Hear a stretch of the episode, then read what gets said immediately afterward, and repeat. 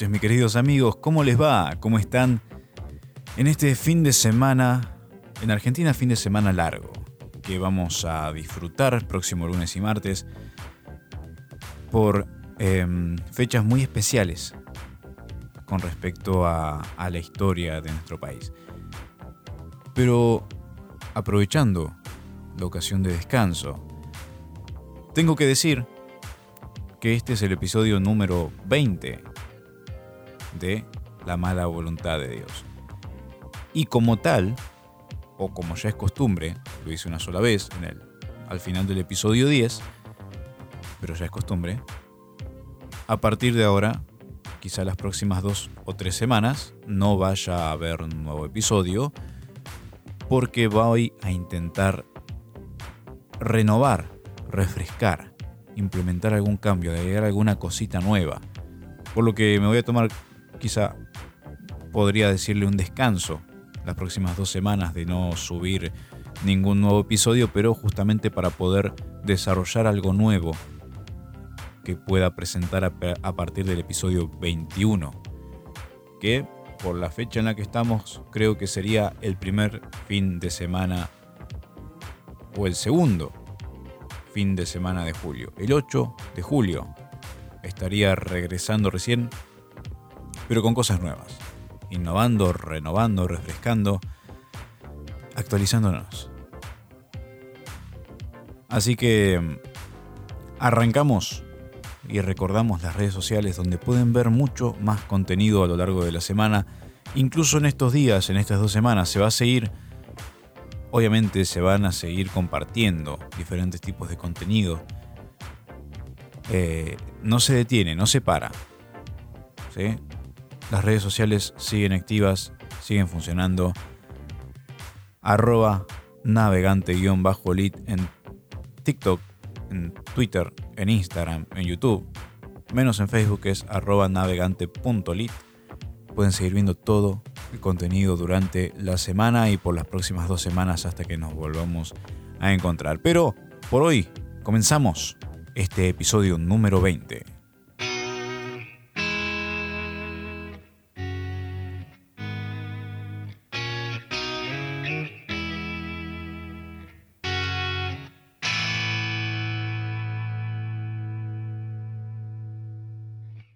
Sabías qué hacer cuando todo terminó. Solo estabas así sin amor. Los días no tenían fin y soñabas saber y un amor real conocer. Y lo que entregaste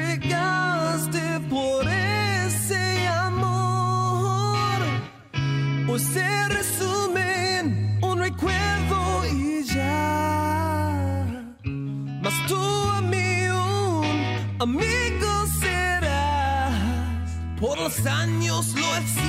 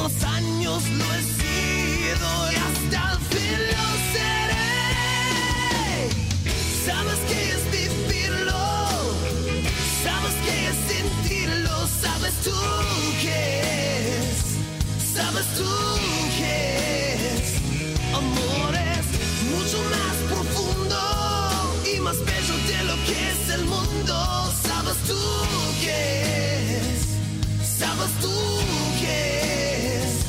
Amor es, amor real, yo te mostraré. Abre tu corazón, pues es.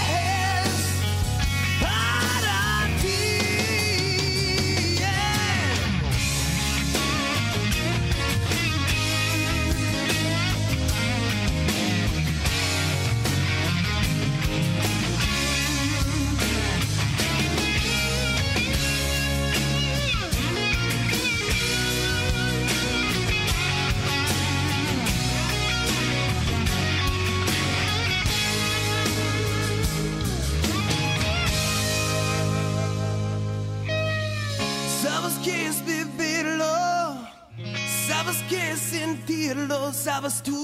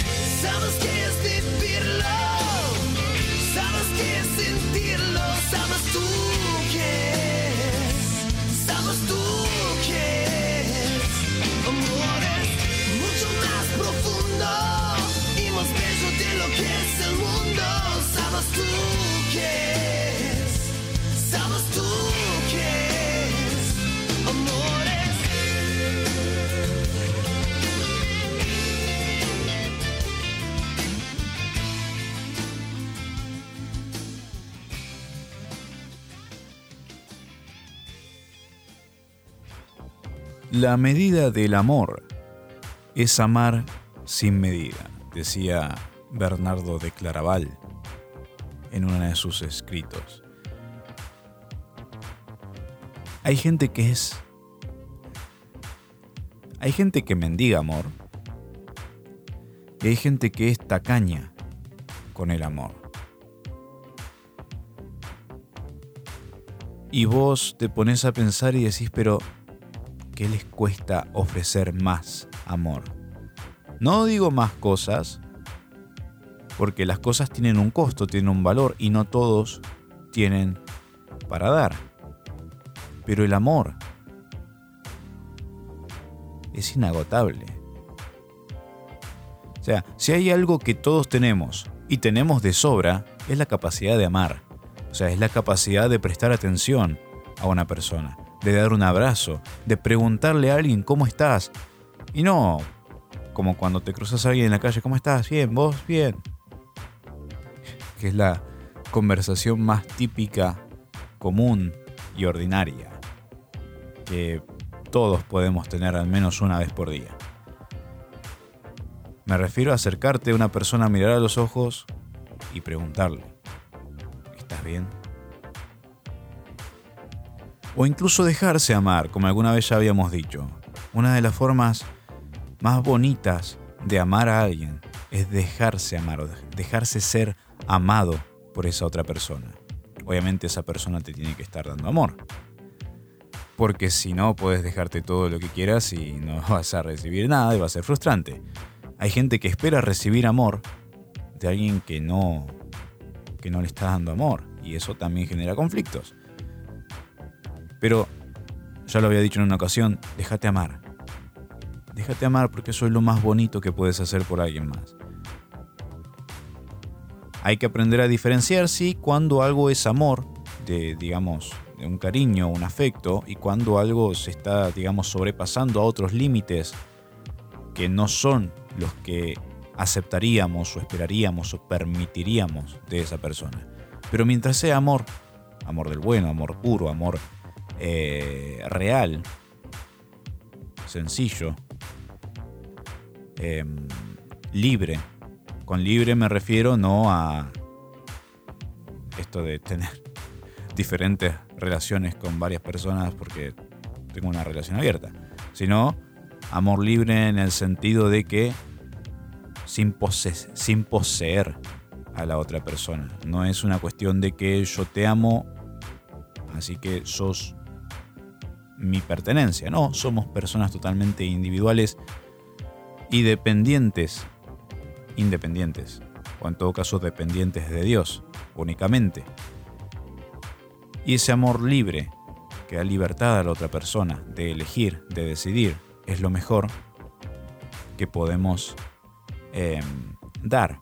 Y también, cuando nos dan ese amor, permitirnos recibirlo. Ahora,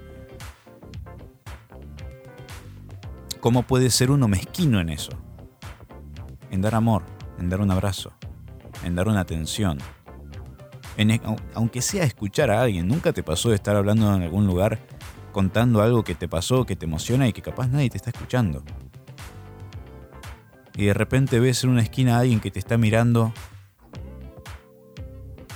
con atención. Y te dice, sí, te estoy escuchando. De 50 personas que hay en el lugar que están alrededor, familiares, amigos, hay uno que te está escuchando y ¿no es suficiente por esa personita que te está escuchando seguir contando esa historia? Lo mismo hacemos cuando predicamos el Evangelio. No importa si a la reunión vinieron 100.000 personas o vino una sola. Lo hacemos de la misma manera. No vale la pena por esa única persona. Primero que lo hacemos por Dios. Segundo, no vale la pena por esa única persona que vino a escuchar una palabra. Predicarla como si fueran 100.000. Eso es amor sin límite. Por eso decimos muchas veces el amor es ciego. ¿En qué sentido? El amor no ve al otro. O sea, yo voy a dirigirme con la misma pasión, con el mismo amor, con la misma fuerza en dar una palabra, sea 20.000 personas que me están escuchando o sea una sola alma pobre que está sentada con los ojos vidriosos prestando atención. O en un salón puede haber 20.000 personas y nadie está escuchando. O sea, todos están escuchando, nadie está oyendo.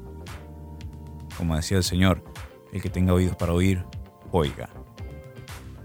¿Por qué decía eso? Porque escuchar puede escuchar cualquiera.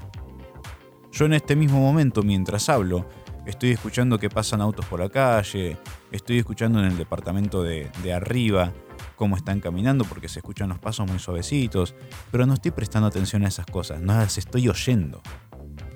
Las escucho, pero no las oigo, no les presto atención, no me focalizo ahí. Quizá alguno de ustedes puede escuchar en, en este audio una música de fondo, tal vez escucha algún auto pasar, porque dejé un poquito la ventana abierta, pero se están enfocando en mi voz, supongo. Eso es oír. Entonces, el que tenga oídos para oír, oiga, porque podemos escuchar muchas cosas alrededor de nosotros, pero enfóquense acá, que yo les estoy hablando a ustedes porque los amo. Entonces, ¿cuál es la medida del amor?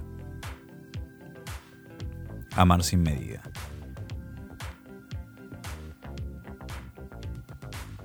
Anoche me preguntaban, ¿qué es el amor? Y yo respondí, podría de responder de muchas formas diferentes, en diferentes contextos, en diferentes eh, circunstancias y representaciones del amor. Pero en este caso decidí decir, es decidir. Y me dijeron, pero el amor no es acompañar, no es, em, yo, escuchar, eh, pasión, eh, cuidar, eh, mantenernos juntos entre las personas que nos amamos. Le digo, sí, esas son las decisiones. Acompañar, porque me decía, ¿el amor es acompañar? Sí, pero acompañar es una decisión.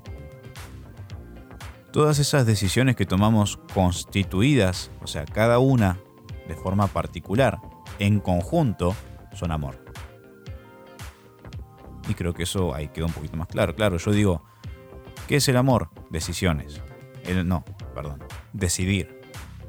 El amor es decidir. Ahora, ¿qué es lo que decido? Decido estar, decido pelear, decido avanzar. Pelear no con la otra persona, sino junto a la otra persona. O sea, no contra el otro, sino a la par.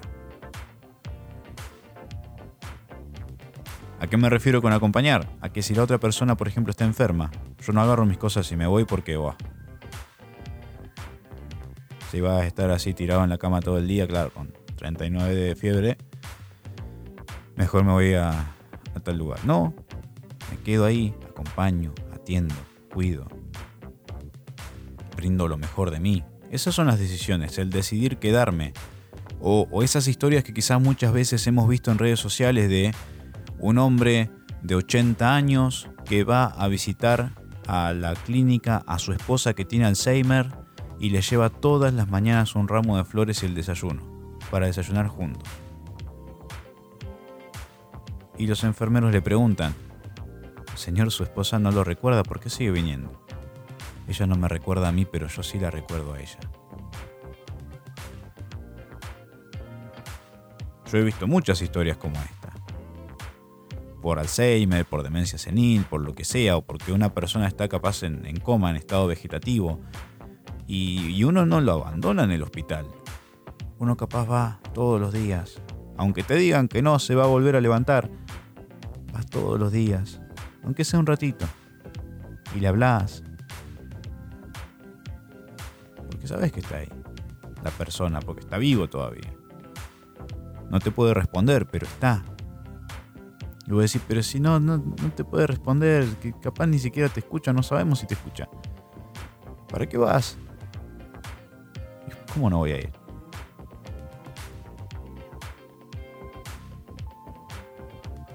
Entonces el amor es independientemente del otro, mis decisiones.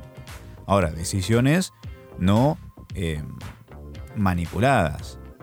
No, que yo voy y me quedo con una persona que me hace daño, que me hace mal, porque no sé qué otra cosa hacer, o porque tengo miedo, o por lo que pueda llegar a pasar, o porque me manipula, porque me dice, si, no sé, si vos te vas, yo me mato. Si vos te vas, yo, eh, no sé, voy a hacer tal cosa, no vas a tener donde vivir, vas a quedarte en la calle. Tranquilo que no, tranquila que no. No te vas a quedar en la calle. Y aún si fuera así, capaz es mejor que estar en ese lugar. Eso no es amor. Ahora, el amor real son las decisiones que tomamos cada día. Con las personas y con Dios. El levantarse cada mañana y reconocer que el poder levantarme es gracias a Dios. Es una decisión.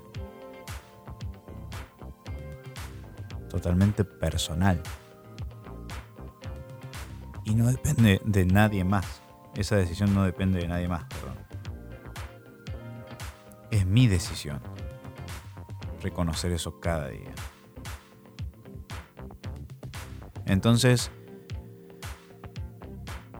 esa es la medida del amor. No ponerle barreras, no ponerle fronteras. Amar sin medida.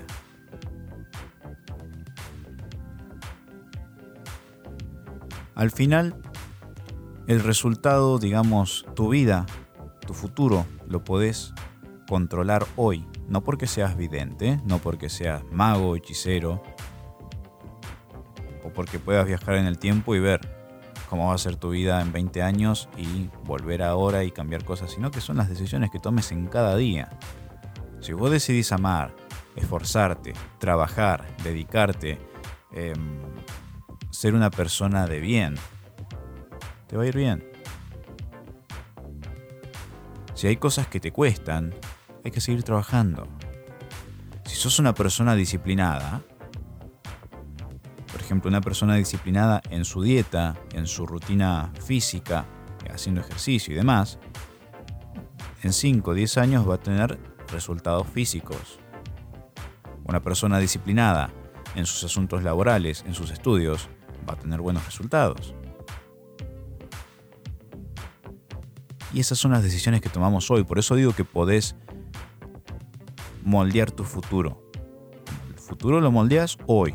Tu futuro es las decisiones que tomes hoy, porque son el, tu futuro es consecuencia de esas decisiones que tomas hoy. Si hoy tomas malas decisiones, cosas que te hacen mal, que te afectan, que dañan a tu alrededor, tu futuro va a tener resultado de esas decisiones de hoy. Hoy podés decidir perdonar o no perdonar a una persona. El día de mañana, la relación con esa persona va a ser conforme a la decisión que hayas tomado hoy. Puedes decidir quedarte, irte. Y todo va a depender de vos. Tu vida está en tus manos. Anoche pensaba, cuando caminaba a casa, creo que anoche caminaba, sí, anoche caminaba a casa. No recordaba haber salido, ahora sí. Fui a la reunión de jóvenes, volví a casa y venía caminando y nos cruzamos con una persona que, que, no estaba viviendo en la calle, pero se veía con la ropa así, ¿no? Como de sucia, gastada, como no una persona en muy buenas condiciones, capaz vivía en la calle, no lo sé. Y me puse a pensar, ¿cómo sería esta persona cuando tenía 5 o 6 años? Porque llevaba una expresión triste, como hacía mucho frío igual, ojo, capaz que simplemente era su expresión natural, como bueno, muchas veces les pasa a la gente conmigo que piensan que estoy enojado cuando, cuando no lo estoy. Pero llevaba una expresión adusta. Y yo iba caminando con mi sobrino y mi sobrino iba corriendo, cantando, eh, riéndose. Y, y pude hacer como ese paralelismo entre las dos personas y dije, ¿y cómo habrá sido esta persona cuando tenía la edad de él? Cuatro años. Porque sí, hay gente que ha tenido infancias terribles, que no la ha pasado bien. Pero los niños, de cualquier modo, tienen siempre alguna capacidad creativa, imaginación, están descubriendo cosas y a la expectativa de diferentes momentos, de diferentes circunstancias. Y yo me imaginaba a esa persona teniendo una infancia buena. Capaz que en ese caso particular no fue así, pero ¿quién dice que no tuvo una infancia bonita, alegre, que no vivió en una familia de bien, ¿no? Con una linda casa, con un buen salario todos los meses. Si vos pensás, si su infancia fue así, supongamos que su infancia fue así, ¿por qué hoy está así? ¿Por qué hoy te vemos así? Con la ropa gastada, sucia, triste, quizá durmiendo en la calle. Y digo esto considerando otros casos que conozco de personas que, hasta tenían casa y familia y decidían irse a vivir a la calle. O sea, los hijos lo iban a buscar a la calle, lo llevaban a la casa, lo bañaban, lo vestían, lo ponían en la casa y el tipo se escapaba y se iba a dormir a la calle porque le gustaba. O sea, estoy considerando casos así también. No es una cosa así que yo digo, bueno, pero un niño que tiene tal infancia no tiene ese. No, en realidad no sabes. ¿Sabes por qué está ahí? Y esto va a sonar controversial porque capaz algunos lo interpretan como esos que dicen el que es pobre porque, porque quiere. No, para, no es lo mismo. Esa persona está ahí por sus propias decisiones.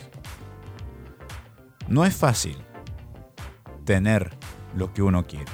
Yo peleo todos los días por tener las cosas que necesito y que quiero y que busco tener. Pero si no peleara, yo estaría también en condiciones similares. No todos tenemos las mismas oportunidades, posibilidades al alcance. Para algunos está más distante que otros, pero todos tenemos la misma capacidad de esforzarnos, de buscar una alternativa. Pero hay gente que no, y esto también lo digo considerando gente que conozco, incluso familiares, que teniendo los recursos, por ejemplo, para arreglar su casa, vivieron 50 años en, un, en una choza, en una casa de, de chapa, con cortinas en lugar de puertas, porque toda la plata que ganaban, y ganaban muy bien, era para ir al casino, para jugar a las bochas, para tomar, para fumar. Sí, capaz comían asado todos los fines de semana. Pero en lugar de inodoro en el baño tenían un hueco en el piso. Y podían hacerlo bien. Pero decidían no hacerlo bien. Entonces yo pensaba, ¿cómo es la infancia? ¿Cómo habrá sido la infancia de esta persona? No lo sabremos. Pero tal vez tuvo una infancia bonita. Y algún día todo cambió. ¿Y por qué cambió? Porque su vida estuvo en sus manos. Y tal vez no supo tomar las mejores decisiones. Muchas veces, y, y- no digo que por inútil, porque muchas veces la depresión, muchas veces situaciones eh, que se presentan en nuestras vidas que no, no sabemos cómo avanzar y no tenemos a alguien que nos ayude. Y eso nos termina llevando a eso, ¿sí? Yo, o sea, yo reconozco que cualquiera podría llegar a un punto como ese. Ahora, vuelvo a lo que hablaba antes. Cuando estás ahí, en esa situación, triste, deprimido, sin recursos, sin ganas, sin posibilidades, ¿de qué forma salís? Capaz la mejor es dejándote amar. Y por eso digo que volvía a lo de antes. Hay gente que lo que está esperando es alguien que lo ame. Y con que lo ame no estoy diciendo a alguien que vaya y se case con ellos porque está enamorado y quiere amar. Alguien que lo ame, alguien que vaya y les dé un abrazo, les dé un abrigo y le diga, vení, toma, esto para comer. Te ofrezco, no sé, eh, no sé, pintame el, frente de mi casa y yo te pago. Que le den una mano, que le den una ayuda. Pero hay mucha gente que no. Hay gente que pelea haciendo esos trabajos que se llaman changuitas para tener lo suyo. Y hay gente que no sabe siquiera cómo buscar eso, porque no saben hacerlo. Entonces uno va con amor y les dice, mira, vení, me gustaría darte un trabajo, pero no sé hacerlo. Bueno, yo te enseño, no importa. No te voy a regalar la plata porque no, no la vas a cuidar. Voy a hacer que te esfuerces para ganar tu plata. O no sabes hacerlo, yo te enseño, no hay ningún problema, pero vení. Vení, vamos a comer algo. Una vez yo, yo me tocó hacer eso. Hablé a una persona de la calle, le dije, mira, me gustaría hacerte una propuesta. No era como se dice un, un mendigo en la calle, pero era una persona sin trabajo. Era una persona que estaba ahí intentando hacer lo suyo para ganar unas monedas. Y yo le dije, me gustaría hacerte una propuesta, vení, vamos a almorzar algo. Y fuimos, almorzamos algo en el centro. No hace falta ni que lleves a una persona a tu casa porque capaz no te da seguridad. Vení, vení, yo te pago un almuerzo, vamos a almorzar juntos. Me dijo, me gustaría almorzar algo. Le digo, bueno, dale, vení, vamos a almorzar. ¿Sabe qué pasa? Que muchas veces no estamos en el lugar que tenemos que estar. También, tanto para tomar las decisiones que nos llevan a estar bien y que no nos llevan a, a una condición como esta. Y muchas veces no, no estamos en el lugar que tenemos que estar para tomar estas decisiones que nos permiten ayudar al otro. Y, y muchas veces nosotros, nuestra vida, nuestras, digamos, propios deseos, pensamientos, a mí me gustaría estar en casa tranquilo, leyendo algo, viendo una película, qué sé yo. Pero lo que Dios está esperando es que nosotros hagamos hacer la diferencia. ¿Cómo cambio el mundo? Cambiando yo mismo primero. Y a todo esto iba para ir cerrando. Que ahí es donde está la mala voluntad de Dios. Como decimos siempre desde el primer episodio, la mala voluntad de Dios es perfecta para tu vida, te guste o no te guste. Porque cuando vos vas, por ejemplo, en este caso, a agarrar una persona, a darle algo de comer, y capaz no te gustaría estar chupando frío en la calle, repartiendo lo, lo poco que tenés, ¿no? O sea, preferirías estar en tu casa, sabes que en tu casa estás calentito. Ahora, qué egoísta, ¿no? Y hasta suena mal que lo diga. Porque voy a decir, no, bueno, pero si tengo es porque trabajo. Sí, está bien, te lo mereces. Trabajaste, esforzaste, ganas lo tuyo. Tenés tu casa con, tu, con tus cosas, demás. Bueno, bárbaro. ¿Y los demás? ¿Y el amor sin medida?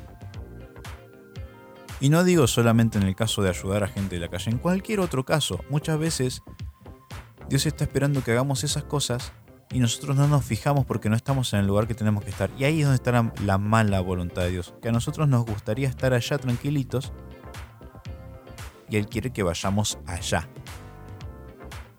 Ahora, ¿está mal lo que Dios quiere que yo haga? No. Es hasta mucho mejor que lo que yo tengo ganas de hacer.